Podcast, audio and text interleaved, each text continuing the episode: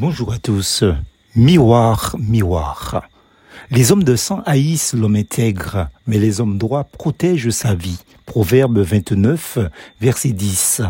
Vous vous rappelez le miroir de la reine dans Blanche-Neige? Ce miroir magique à qui la reine demande Miroir, mon gentil miroir, qui est la plus belle du royaume? Et le miroir répond Ce n'est pas toi, ma reine, c'est la petite Blanche-Neige avec ses joues roses et ses vingt ans de moins. Où a-t-il été fabriqué? D'où vient-il? Nul n'en sait rien.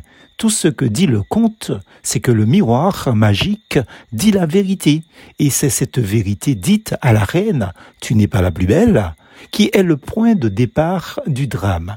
Évidemment que je ne crois pas au conte de fées et que la Bible proscrit la magie. Toutefois, Dieu évoque par sa révélation notre miroir, entre guillemets, à nous, c'est sa parole. Car si quelqu'un écoute la parole et ne la met pas en pratique, il est semblable à un homme qui regarde dans un miroir son visage naturel. Jacques chapitre 1er verset 23. Quand Joseph et Marie ont présenté l'enfant Jésus au temple, le vieux Siméon, en prophétisant, avait averti Marie que son fils serait dans le monde, je cite, un signe qui provoquera la contradiction. Luc chapitre 2 verset 34. Personne, en effet, face à lui, à ce miroir, ne pouvait rester neutre, car il était sous la terre l'incarnation du Verbe, de la parole divine. Jean chapitre 1er. Ceux qui avaient quelque droiture en eux ne pouvaient que reconnaître sa probité, son intégrité. Les fourbes, les malhonnêtes, les hypocrites ou les orgueilleux, quant à eux, le répugnaient. Qui qu'il soit, l'homme intègre ne laisse personne indifférent.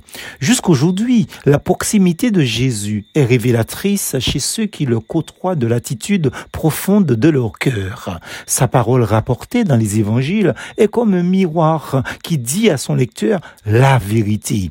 La vérité dérange, comme dans cette citation de Platon le philosophe.